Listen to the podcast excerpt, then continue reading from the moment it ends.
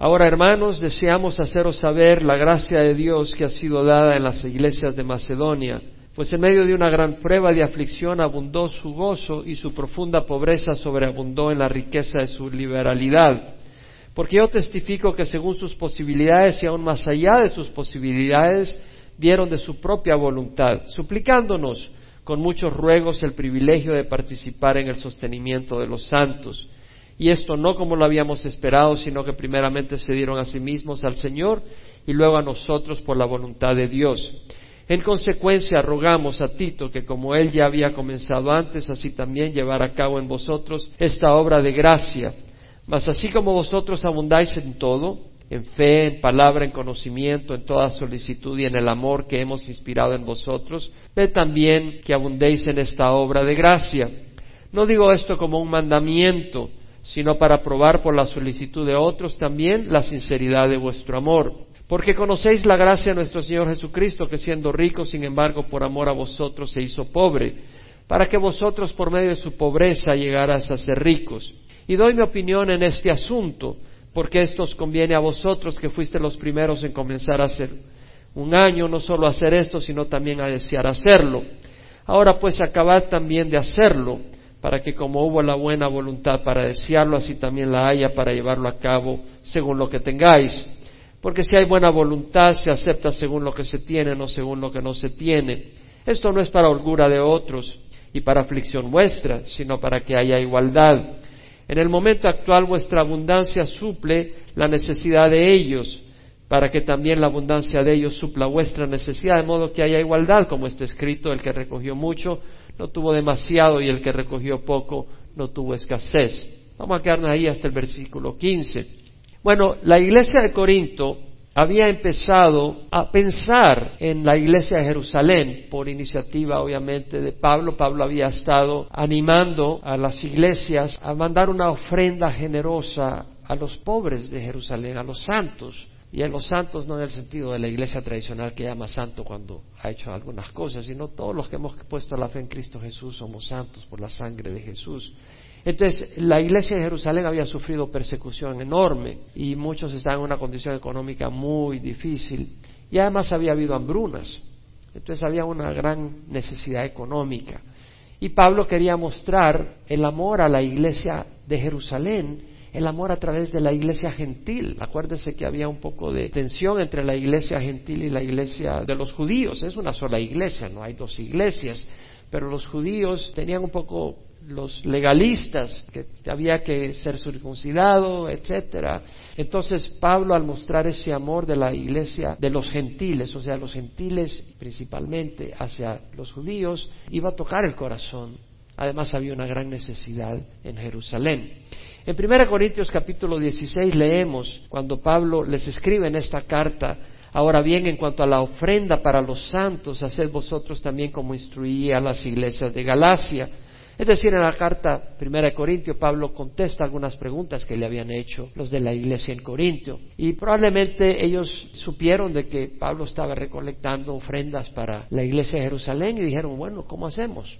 Y él les dice que el primer día de la semana cada uno de vosotros aparte y guarde según haya prosperado para que cuando yo vaya no se recojan entonces ofrendas. Versículo 3. Y cuando yo llegue enviaré con cartas a quienes vosotros hayáis designado para que lleven vuestra contribución a Jerusalén. Cuando Pablo escribe la primera carta, primera de Corintios, no estaba seguro si él iba a llevar esa ofrenda de Acaya y de Macedonia a Jerusalén. Él terminó llevándola. Pero en este momento que escribe primera de Corintios no sabía. escribió primera de Corintios de Éfeso, donde estaba en Éfeso en su tercer viaje misionero.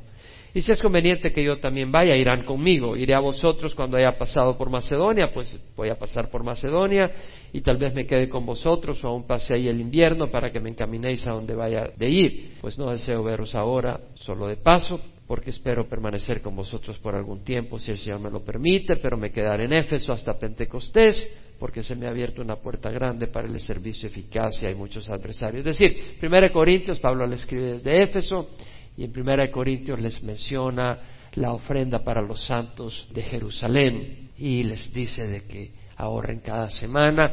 Ellos ya tenían ese deseo, obviamente, y Pablo hace referencia a ese deseo que tenía la iglesia de Corintio. Pero ya había pasado un año. Pablo está escribiendo Segunda de Corintios, la escribe desde Macedonia. Pablo de Éfeso tuvo que salir por el tumulto de los plateros, llega acá, ya no encuentra a Tito, que era quien había enviado con la carta, y llega a Macedonia, y en Macedonia llega Tito y le da noticias de que la iglesia de Corinto ha arrepentido porque había necesidad de arrepentimiento, por eso Pablo escribió esa carta entre Primera Corintios y Segunda Corintios que no tenemos. Pablo se alegra al saber que ha habido arrepentimiento, que han recibido a Tito con amor, etcétera. Y en esta segunda Corintios que Pablo escribe de Macedonia, de nuevo Pablo les habla ahora de terminar eso que habían empezado, ese deseo de mandar ofrenda generosa. Y veamos acá, hay mucho que enseñar. Cuando estudiamos 1 Corintios capítulo 16 hablamos sobre las ofrendas porque era oportuno y hicimos referencia al capítulo 8 en 2 Corintios y ahora que nos toca el capítulo 8 vamos a escudriñar un poco lecciones que tiene para nosotros. En versículo 1 y 2 Pablo dice, ahora hermanos, deseamos haceros saber la gracia de Dios que ha sido dada en las iglesias de Macedonia, pues en medio de una gran prueba de aflicción abundó su gozo y su profunda pobreza sobreabundó en la riqueza de su liberalidad. Número uno, veamos acá que Pablo dice la gracia de Dios que ha sido dada en las iglesias de Macedonia. Está hablando de la ofrenda de las iglesias de Macedonia. Macedonia está al norte de Acaya. Las iglesias de Macedonia están al norte, en lo que es ahora Europa, arriba, en la parte de Grecia al norte. Pablo menciona gracia, la gracia de Dios. Bueno, la generosidad de los macedonios no era motivada por interés escondido, porque la gracia de Dios no es un interés escondido. Es decir, a veces tú tienes un interés escondido. Vas y le das a alguien algo porque esperas tener una buena relación con él y que te favorezca en algo. Es como cuando celebran el día del jefe o de no sé qué y ya le dan un gran regalo porque quiere que te aumenten el sueldo al final del año, ¿no? O sea, siempre hay algún motivo. Pero acá no, la generosidad de los macedonios es por la gracia de Dios, no hay un interés escondido. Tampoco es por vanagloria, porque ahora vemos como a lo largo de la historia hay personas que dan para que salga en el periódico, hombre generoso, mujer generosa, ¿no? Y, y, yo me doy cuenta en el Orange County Register a veces aparece sección de los filántropos, gente que da, y la gran cena de gala donde aparecen y aparecen fotografiados con sus grandes vestidos y que donaron tanto. No, no es por vanagloria, ni tampoco por miedo. A veces por miedo la gente da, bueno, voy a dar porque no va a ser que me caiga un rayo porque no dé, ¿me entiendes? O no sé, a veces la gente da por miedo, a veces la gente da por presión hoy en día, te hace una depresión que te da depresión. Sea, es una presión tan grande que personalmente cuando a mí me hacen presión no doy, no me gusta dar bajo presión, es lo que menos me gusta. Ahí es como que me desconectan el switch, como me apagaron, ahí ya dejé de oírte. Algunos dan por codicia. Le voy a dar al Señor 200 dólares porque quiero 600 de regreso y como quiero que el Señor me bendiga, le voy a dar 200 dólares a la iglesia hoy porque quiero 600. Y si no te dio 600 ya no doy ni pío. No, esto no me está funcionando. O a veces tú das porque tienes que pagar la deuda, ¿no? Te han hecho un préstamo y tienes que pagarlo. Pero vemos que acá la iglesia de Macedonia estaba dando por la gracia de Dios. Es decir, no debían materialmente a la iglesia de Jerusalén. Era una obra de gracia, era una generosidad libre, desinteresada, marcada por amor ante la necesidad de los santos de Jerusalén. Daban por gracia, es decir, era la gracia de Dios operando en ellos. Dios nos hace generosos. Dios nos da un espíritu dadivoso y era la gracia de Dios operando en la iglesia en Macedonia que los había transformado de manera que eran hombres que daban, mujeres que daban motivados por un amor sobrenatural, inspirado por el Espíritu Santo. Era una obra que brotaba de una actitud y una motivación que nacía en el Espíritu Santo, no en el interés, no en una meta personal. Y era la gracia de Dios a través de la iglesia de Macedonia fluyendo a la iglesia de Jerusalén. La iglesia de Jerusalén iba a recibir un favor, una bendición. Era de Dios. Toda buena dádiva y todo perfecto viene del Padre de las Luces, en quien no hay cambio ni sombra de variación, dice la palabra. Entonces, es la gracia de Dios que bendecía a la iglesia de Jerusalén, que nosotros seamos instrumentos de la gracia de Dios ¿no? Que seamos transformados por la gracia de Dios y que nosotros seamos instrumentos de la gracia de Dios hacia otras personas, ¿no? ¿Has experimentado que alguien sea un instrumento de la gracia de Dios en tu vida? Muchas veces. Cuando yo vine al Señor, recuerdo, muchas personas fueron instrumentos de la gracia de Dios para mi vida. Recuerdo cuando llegué a mi casa recién operado, me habían hecho una operación y llegó gente con pollito, al estilo sureño, con ejotes. Y yo, pues, yo ni conocía ese amor, porque crecí en la iglesia tradicional esta gente. O cuando llegó un miércoles a mi casa una pareja y lo recibimos y les servimos helado y todo, pero cuando me voy dando cuenta ese hombre era gerente general de una empresa enorme. ¿Y qué está haciendo este hombre visitando a este piojo que vino del Salvador? Decir, era la gracia de Dios. Y la gracia de Dios es la que nos mueve, es la que nos toca. Notemos que daban por gracia, no por cumplir una ley. El diezmo era ley en el Antiguo Testamento, pero hoy no estamos bajo la ley, estamos por gracia. El diezmo puede ser una buena guía, porque tú dices, bueno, voy a dar por gracia. ¿Y cuánto das? Cinco dólares al año. Bueno, gracias. El diezmo puede ser una buena guía, pero no es la ley prescrita en el Nuevo Testamento. Ahora, en algunas iglesias y ministerios te ofrecen poner tu nombre en una placa. Si tú das, ¿verdad? Estamos construyendo un nuevo edificio. Tú das, te vamos a poner en la placa de enfrente los Ramírez, algún nombre, ¿no? Y ya te ponen ahí, y hasta ya eres el dueño de la banca, nadie se te puede sentar porque tiene tu nombre. ¿Me entiendes? O pone tu nombre en la placa a la entrada del edificio, eso no es dar por gracia. Eso ya está mezclado con interés y vanagloria y no honra a Dios, honra al hombre. Y si te honra a ti, ya tienes tu recompensa aquí en la tierra.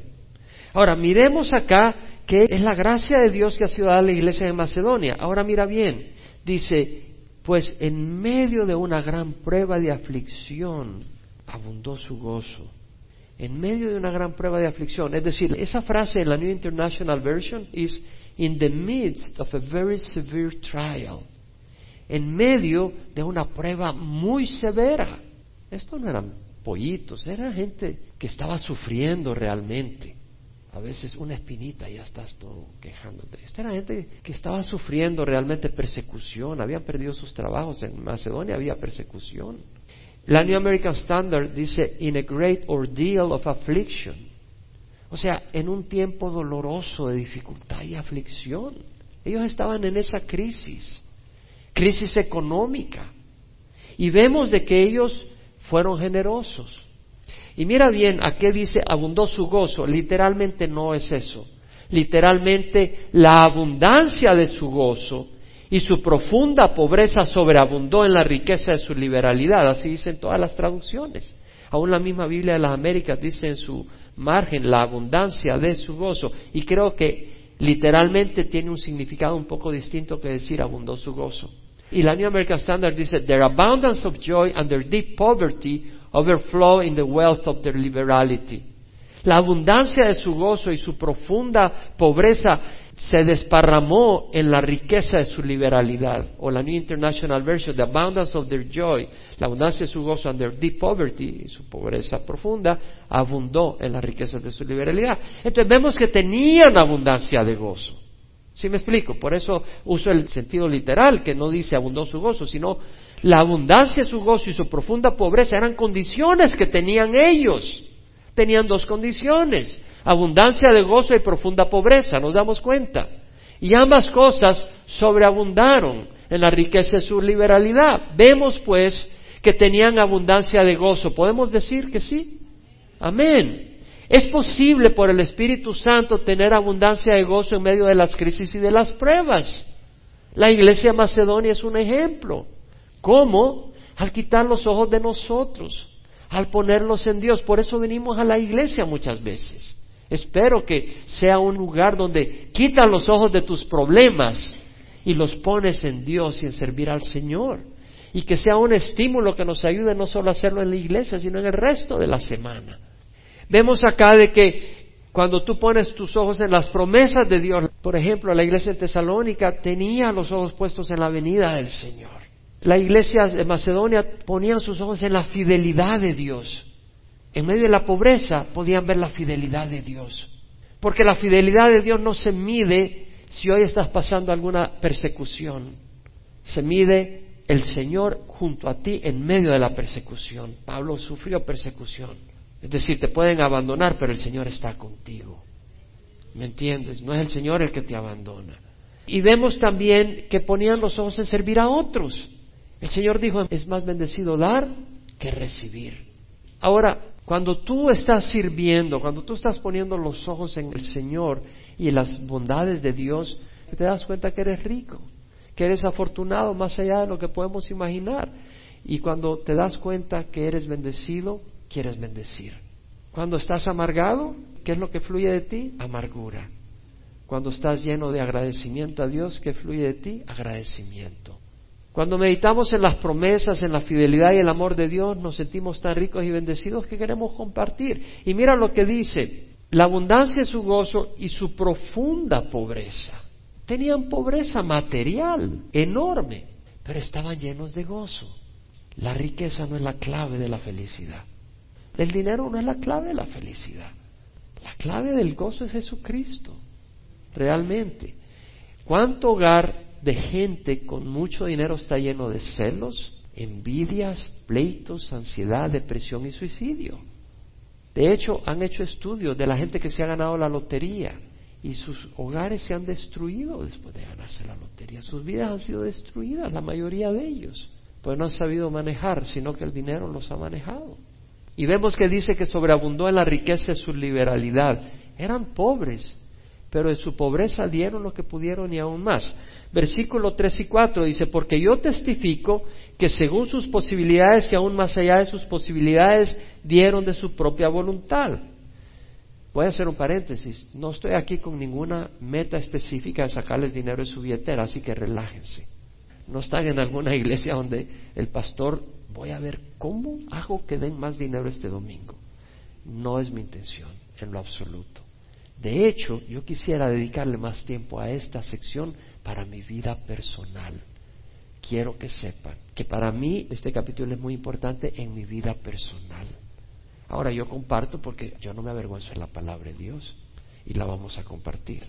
Pero lo digo para que quiten sus defensas, relájense. No hay nadie mirando si van a dar o no van a dar. Sobre el Señor. Entonces vemos allá que dice, testifico que según sus posibilidades y aún más allá de sus posibilidades dieron de su propia voluntad, suplicándonos con muchos ruegos el privilegio de participar en el sostenimiento de los santos. Veamos acá algo interesante. Dieron más allá de sus posibilidades. ¿Se dieron cuenta que dice eso? ¿Qué quiere decir eso? Que dieron más allá de sus posibilidades. Quiere decir que dieron a costa de sus necesidades. ¿Cierto o no? Ustedes se cuenta si estoy mintiendo, ¿no? Allí dice que dieron más allá de sus posibilidades, dieron a costa de sus propias necesidades, dieron sacrificadamente, no lo que les sobraba. Dar lo que te sobra no es dar más allá de tus posibilidades, ¿cierto o no? Dar más allá de tus posibilidades es dar más allá de lo que te sobra. O sea, lo que no te sobra, de eso das. No lo que les sobraba, sino de lo que necesitaban para bajar algunas necesidades personales. Bueno, algunos damos el 10%, pero todavía nos sobra para ir a comer a restaurantes buenos, comprarnos alguna ropita fina, ir a un concierto. No sabemos la generosidad que fluía del corazón de los macedonios. No sabemos. La mayoría, no puedo decir todos, porque yo no conozco cómo da cada uno de ustedes, porque no sé. Y no soy yo para juzgar. Pero yo personalmente no doy como dieron los macedonios. Tengo que ser sincero. Los macedonios eran sumamente generosos, son un ejemplo para nosotros. No quiere decir que daban lo que le necesitaban para darle la leche a sus bebés. Yo creo que primero tienes una responsabilidad con tus hijos, con tu familia. Eso no es lo que estaban tocando los macedonios. O, bueno, hoy voy a dar a la iglesia y no voy a pagar el apartamento que tengo que pagar. No, el Señor no te está diciendo que seas un irresponsable. ¿Me explico? Pero quiere decir de que probablemente porque nos gusta aplicarlo, o sea, no les sobraba dinero y se pudieran comprar alguna ropa porque ya estaba desgastada la que tenían, pero en vez de comprarse ropa, la remendaban y andaban con sus remiendos. Estoy aplicándolo en forma contemporal. Tal vez sus sandalias ya estaban viejas, ¿no? Y no se compraban nuevas. Tal vez en vez de comer comida poco cara, arrocito y frijolitos, aunque en algunos lugares eso es un lujo.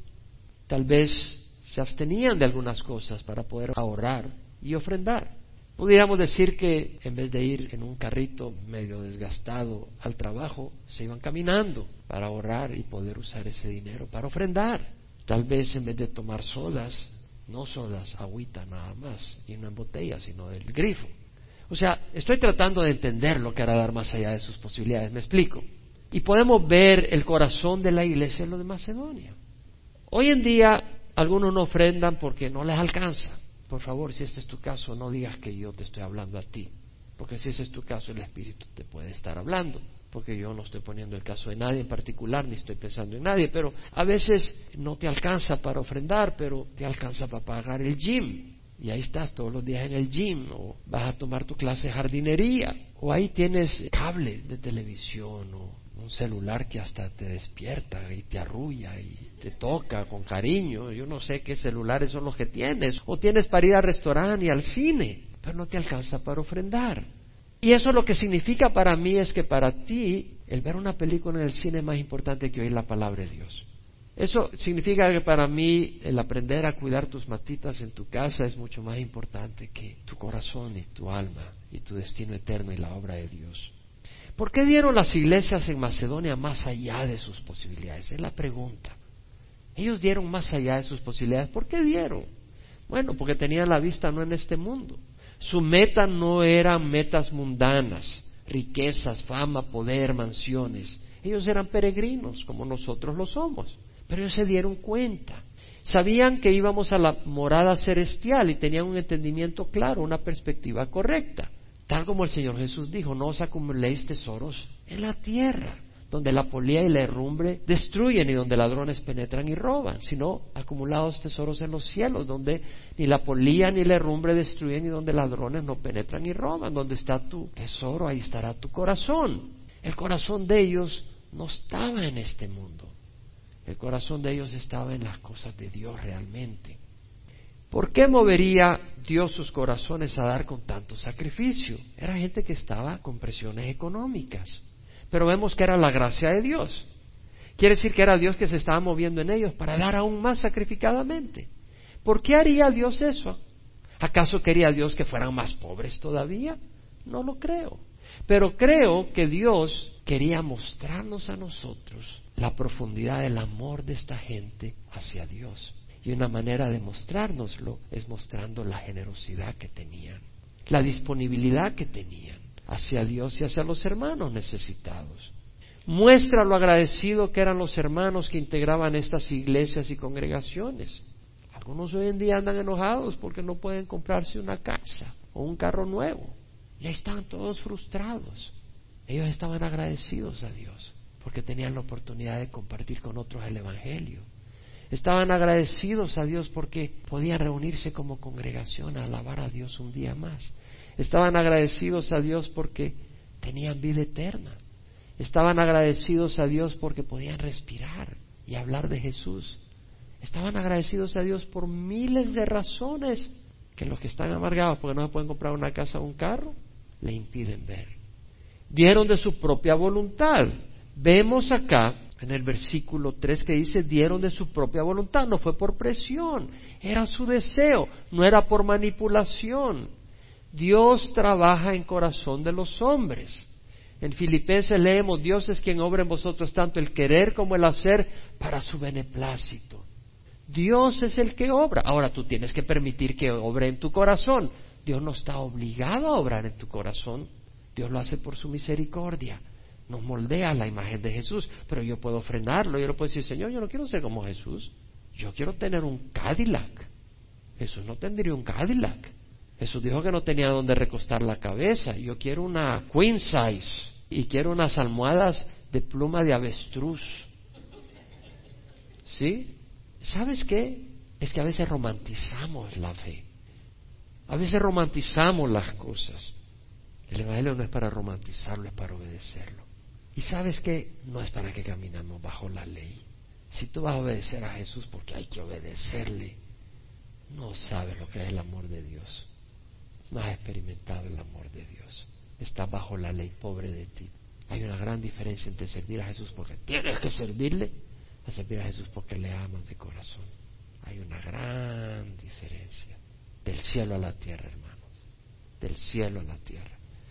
Entonces, vemos acá que la iglesia de Macedonia dice, suplicándonos con muchos ruegos el privilegio de participar en el sostenimiento de los santos. ¿Cuándo viste la última vez que alguien dijo, por favor, déjeme dar dinero para esta obra?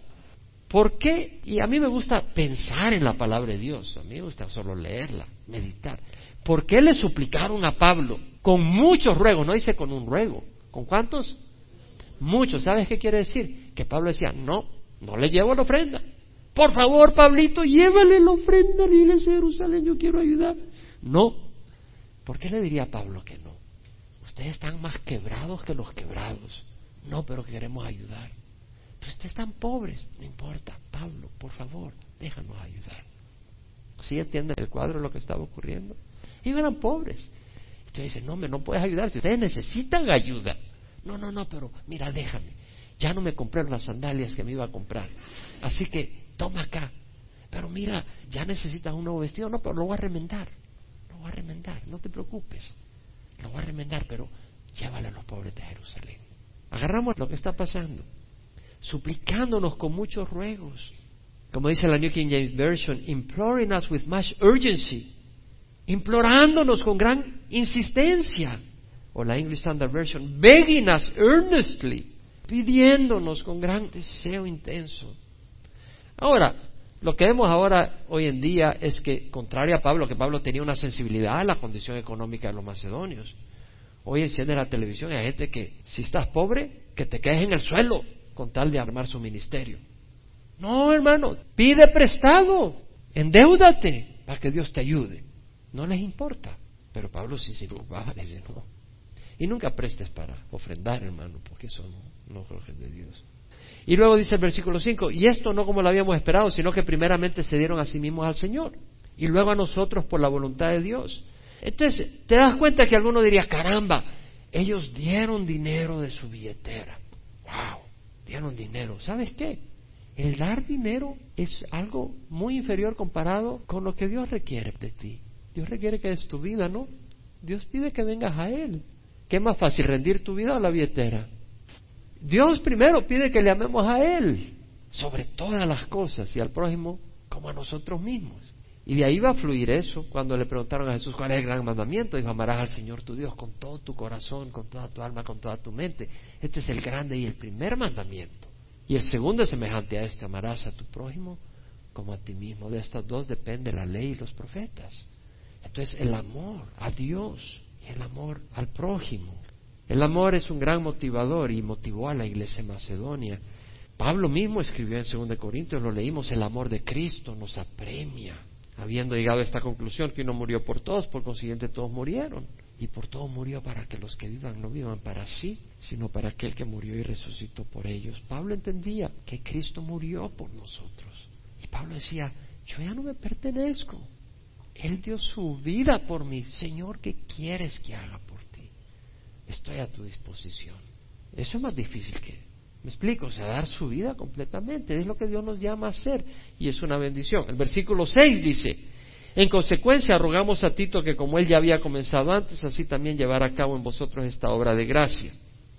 Es decir, ahora Pablo vuelve a enviar a Tito de regreso a Corinto. Tito acababa de venir de Corinto, de haber dejado la carta que Pablo escribió después de 1 Corintio. Y ahora Pablo lo vuelve a enviar a Corinto. ¿Con qué propósito? De animarlos, Rogamos a Tito que como él ya había comenzado antes, ¿cuándo había comenzado antes? Tal vez en su viaje anterior, les habló de la ofrenda que había que llevar a cabo en vosotros esta obra de gracia. Pablo comparte el ejemplo de Macedonios para estimular a Corintios. O sea, en los versículos anteriores vemos que habló de la iglesia de Macedonia y los usa como un ejemplo. Los macedonios no necesitaron ser exhortados. De hecho, Pablo le dijo a los macedonios, calma, ustedes están bien rascuaches, no necesitan. Ustedes necesitan dinero, no me pueden dar dinero. Sin embargo, los de Corinto necesitaron ser animados. El pastor conoce a las ovejas. En 1 Corintios Pablo les habla de empezar a ahorrar, estaban animados, estaban listos. Pablo se había enorgullecido de la iglesia de Corintio, le había hablado bien a Tito de la iglesia de Corinto, le había hablado bien a los macedonios de la iglesia de Corintio. Ahora que Pablo regresaba a Corintio, en este tercer viaje misionero, después del tumulto de los plateros, ahora que regresaba, iba a llevar eh, de paso, como pasaba por Macedonia y estaba en Macedonia, se iba a llevar a algunos hermanos de Macedonia. Él quería estar seguro que al llegar a Corinto no fueran tacaños los de Corinto, después de haber hablado que era una iglesia llena de amor aquí y allá. Pablo no quería que lo dejaran varado y quedara avergonzado. Entonces Pablo envió a Tito para exhortarlos, exhortar a la congregación a ser generosa y dadivosa al ofrendar. Bueno, aquí vemos de que exhortar a una congregación a que sea generosa y dadivosa es bíblico. ¿Podemos darnos cuenta o no? Aquí no vemos. Cuanto a la motivación es correcta y cuando no es para engrosar la billetera de alguien, sino para el servicio de Dios, ¿no? No quiere decir que el siervo no es digno de su salario. Versículo 7 dice, mas así como vosotros abundáis en todo, en fe, en palabra, en conocimiento, en toda solicitud y en el amor que hemos inspirado en vosotros, ved que también abundéis en esta obra de gracia. La iglesia de Corinto abundaba en fe, así como vosotros abundáis en todo, en fe. Es decir, la iglesia de Corinto tenía fe, creían en Jesús como el Hijo de Dios, Redentor, Salvador, creían en la palabra de Dios, habían dejado la idolatría, servían a Dios, creían, abundaban en la palabra y la palabra ahí, palabra, se traduce en New King James, New International and English Standard Version se traduce en speech, en el hablar. La New American Standard lo traduce utterance. O sea, sabían hablar. Cuando Pablo dice sabían hablar, es decir, sabían expresar su fe. Tenían el don para poder expresar la fe y los principios bíblicos y la palabra de Dios podían instruir a otros. Porque una cosa es tener conocimiento, otra cosa es poder expresarlo e instruir a otros. Ellos sabían hablar. Y tenían conocimiento, abundaban en conocimiento. Pablo había estado un año y medio ministrándoles. Y Apolos les había ministrado en toda solicitud, abundaban en toda solicitud. La palabra solicitud, New King James Version dice in all diligence. La New American Standard, in all earnestness. Es decir, es la palabra spudé, que quiere decir prisa, diligencia, estar presto a hacer algo.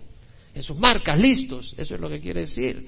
Tenían abundante interés en las cosas del reino de Dios, estaban dispuestos a aprender, no eran perezosos, iban a la iglesia, estaban dispuestos a obrar y hacer la obra de Dios. Pablo los felicita. Ustedes abundan en fe, en palabra, en conocimiento, en toda solicitud y en amor.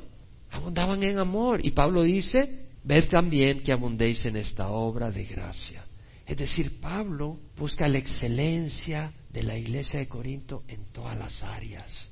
¿Nos damos cuenta? ¿Podemos decir amén? O sea, Pablo está diciendo, yo quiero que ustedes sean completos, que tengan fe, que conozcan la palabra, pero la generosidad es una manera de adorar a Dios y expresar su fe y su amor. Y Pablo dice, yo quiero que ustedes abunden en esta área. Y mire que menciona que es una obra de gracia.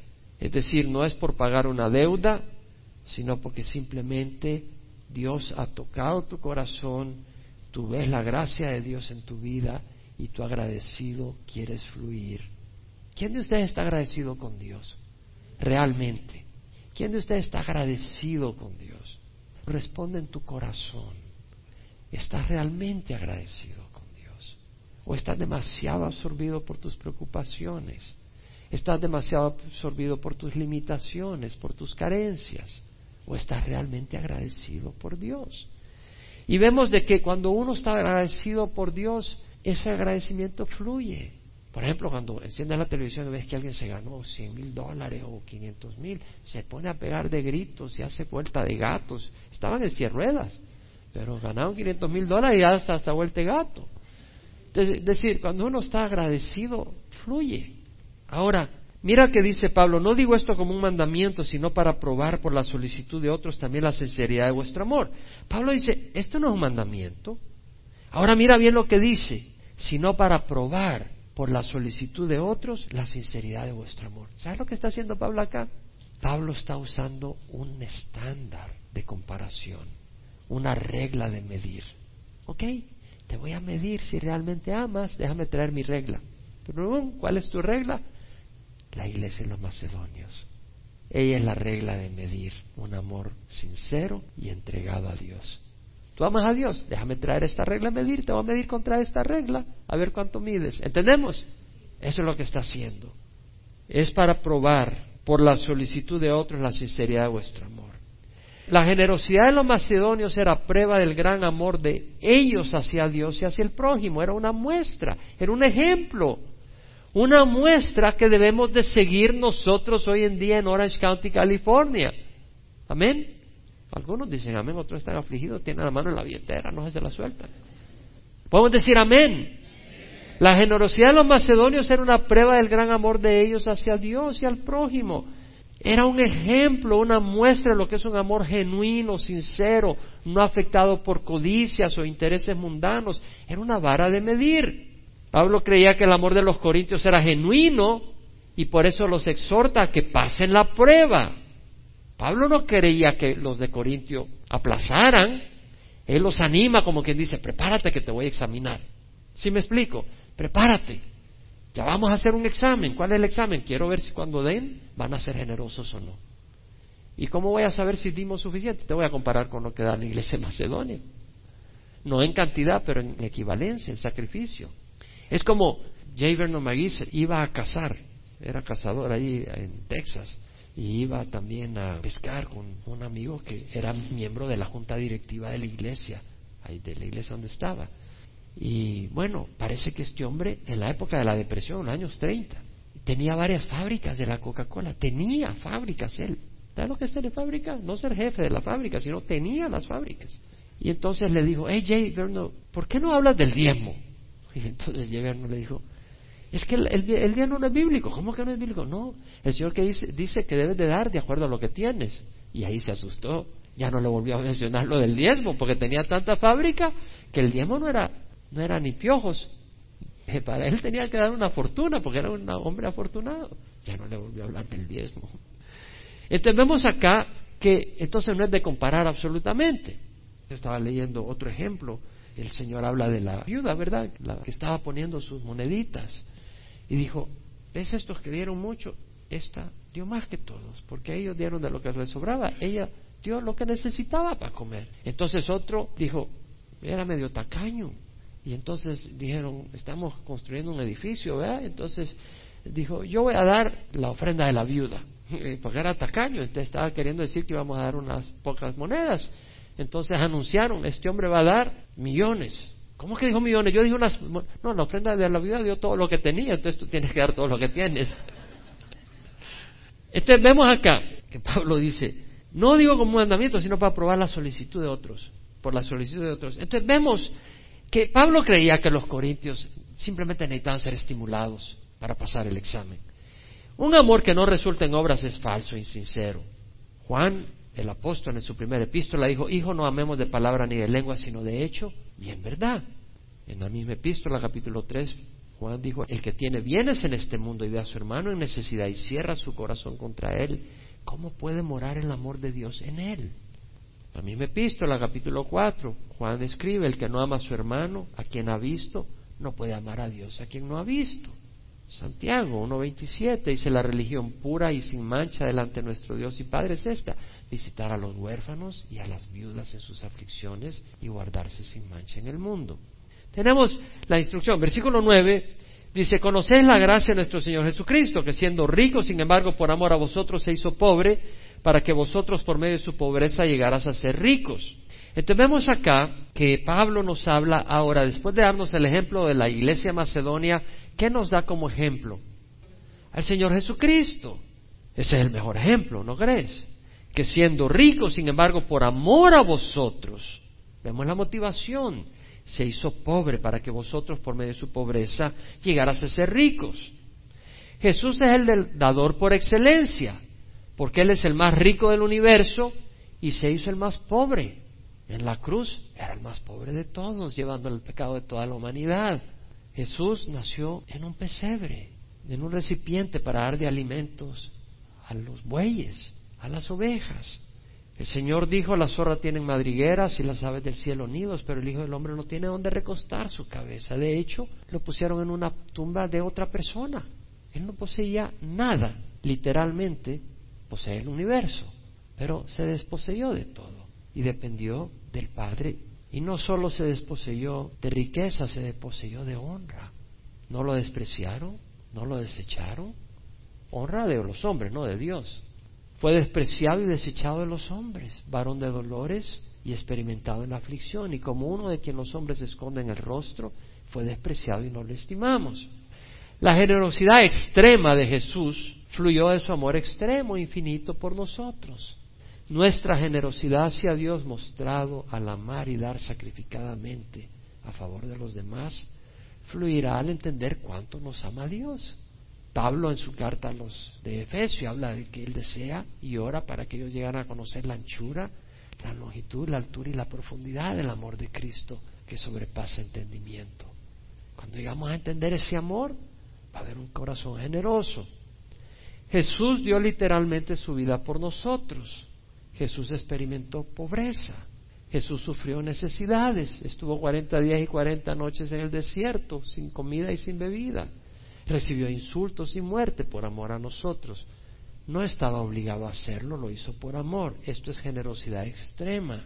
Esto es un amor extremo y Jesús nos manda amar con el mismo estándar. Él dijo, un mandamiento nuevo os doy, que os améis los unos a los otros, que como yo os he amado, así os améis los unos a los otros.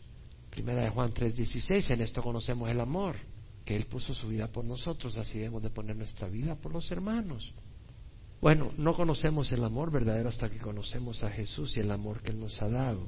Y entonces empezamos a amar como Él nos ha amado. No podemos dar si no hemos recibido. Tenemos que conocer el amor de Jesús antes de que podamos poder compartir del amor de Jesús. ¿No crees? Necesitamos conocer el amor de Jesús. Y doy mi opinión en este asunto, dice el versículo 10 porque esto os conviene a vosotros que fuiste los primeros en comenzar hace un año no solo a hacerlo, sino también a desearlo. Vimos en la primera de Corintios capítulo 16 el deseo de ellos de hacerlo.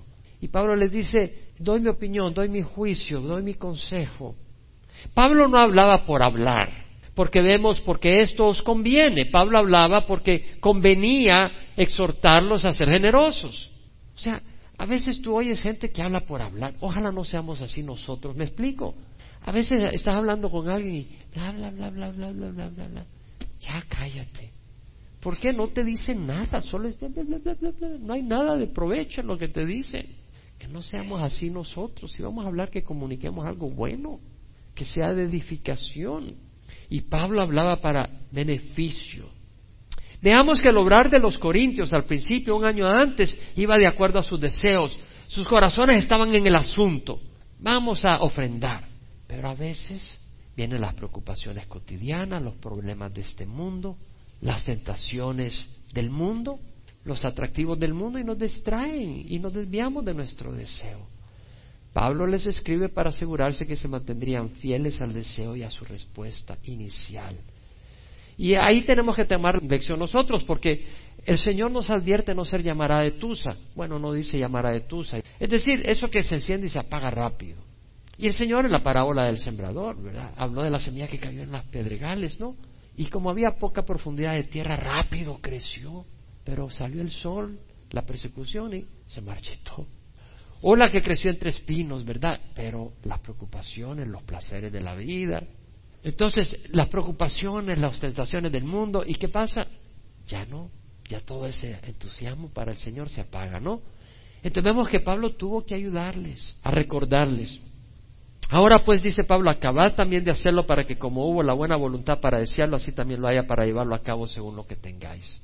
Es decir, como hubo la buena voluntad, ahí la palabra es la disposición lista, de readiness en inglés, la mente dispuesta, la actitud presta para desearlo, también lo lleves a cabo.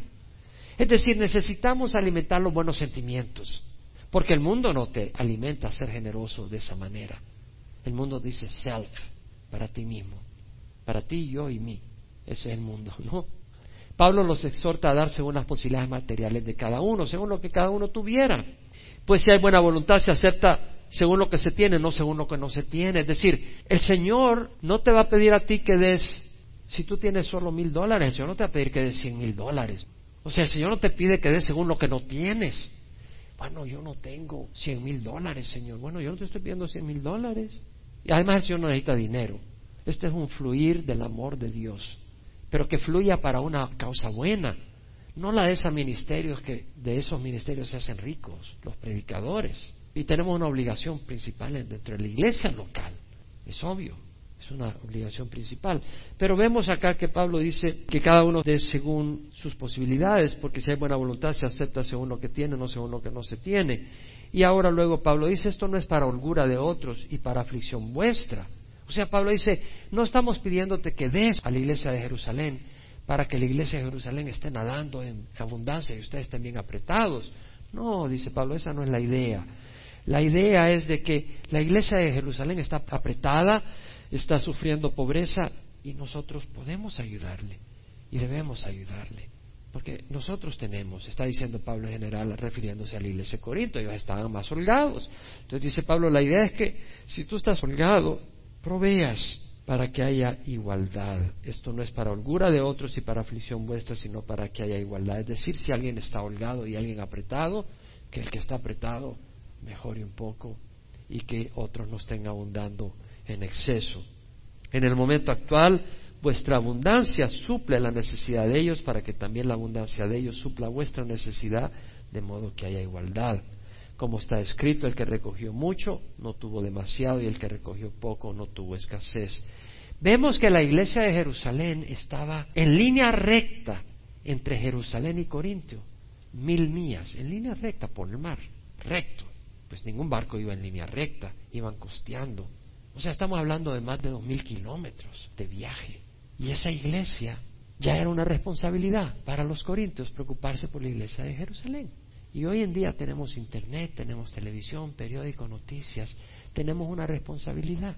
Entonces, cuando estamos ayudando y sirviendo, estamos honrando al Señor y tenemos que tener esa perspectiva en otros.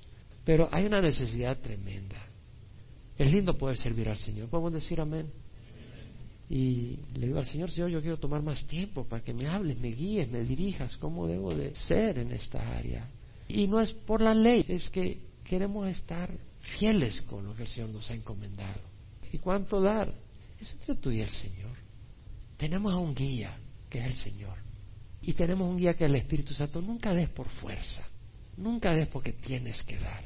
Y nunca des en el lugar equivocado.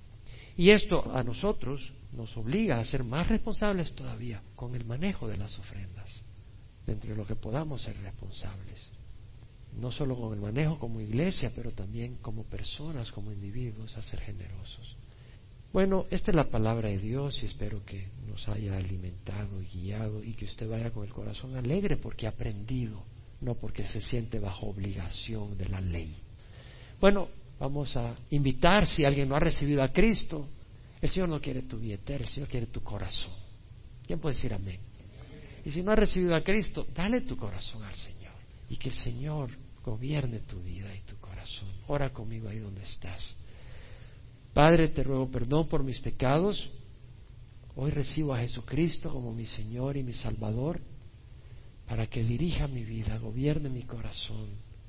Recibo tu Espíritu Santo, te recibo como Padre, Señor y Salvador. Guíame en tu camino, Señor. Te doy gracias por morir en la cruz. Tu sacrificio en la cruz paga por mis pecados. Lo creo y te agradezco por ello. En nombre de Jesús. Amén.